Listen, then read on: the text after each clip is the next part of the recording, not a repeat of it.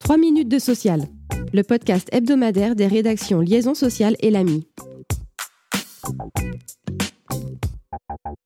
Le projet d'accord national interprofessionnel sur le partage de la valeur fait la une de l'actualité cette semaine avec un texte définitif ouvert à la signature jusqu'au 22 février.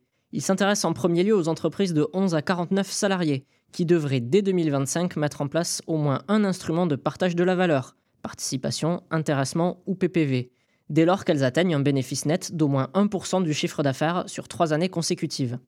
La participation dans les PME serait poussée par les branches, avec des dispositifs facultatifs susceptibles de contenir des formules de calcul moins avantageuses que la formule légale.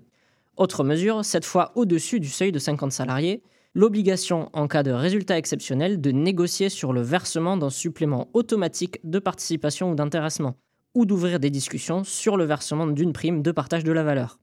La signature de cet accord par le patronat est acquise. Côté syndicat, seule la CFDT s'est prononcée favorablement à ce stade, les autres organisations devant se positionner d'ici la semaine prochaine.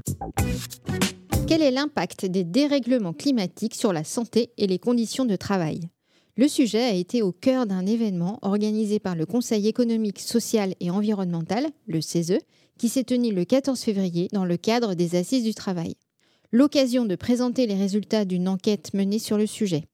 30% des répondants ne sont pas conscients d'un lien possible entre la dégradation de l'environnement et l'état de santé des salariés ou agents publics. 80% se sentent concernés à titre personnel par ces questions, mais seulement 35% constatent qu'elles sont à l'ordre du jour de leur entreprise ou administration. Alors que des outils pour agir sont pourtant disponibles comme la BDESE ou le document unique d'évaluation des risques. Sur la base des travaux ainsi menés, un projet d'avis du CESE est en cours d'élaboration. Selon son rapporteur, Jean-François Naton, différents enjeux sont recensés.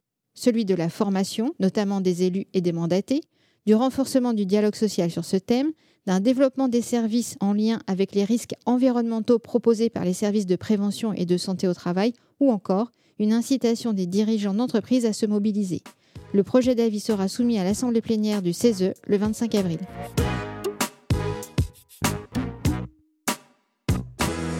L'indemnisation des salariés exposés à des substances toxiques est l'objet de notre focus de la semaine. Des salariés exposés en toute illégalité à l'amiante dans les années 2000 ont assigné leur employeur en justice. Si leur action au titre du préjudice d'anxiété a été rejetée, ce n'est pas le cas de celle intentée au motif de la déloyauté de l'employeur dans l'exécution du contrat. En raison de l'atteinte portée à leur dignité, les salariés peuvent donc faire reconnaître un préjudice moral qui doit être distingué de celui lié au manquement à l'obligation de sécurité.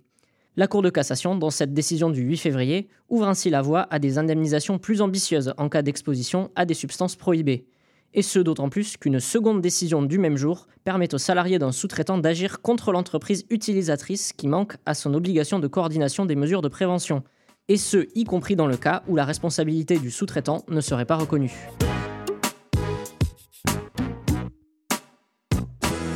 Un apprenti sur quatre rompt son contrat avant son terme, selon le baromètre de l'alternance publié le 15 février par la fondation ADECO, le cabinet Quintet Conseil et l'association WALT. Le baromètre aide à cerner les causes de rupture. Pour les employeurs, ce sont plus fréquemment les alternants qui n'ont pas donné satisfaction, soit dans la réalisation des tâches, soit par leur comportement. Pour les apprentis, c'est plutôt qu'ils ne souhaitaient plus rester, que cela s'est mal passé ou qu'ils avaient trouvé un emploi ailleurs. Merci de nous avoir suivis. Pour en savoir plus, vous pouvez consulter le site liaisonsocial.fr.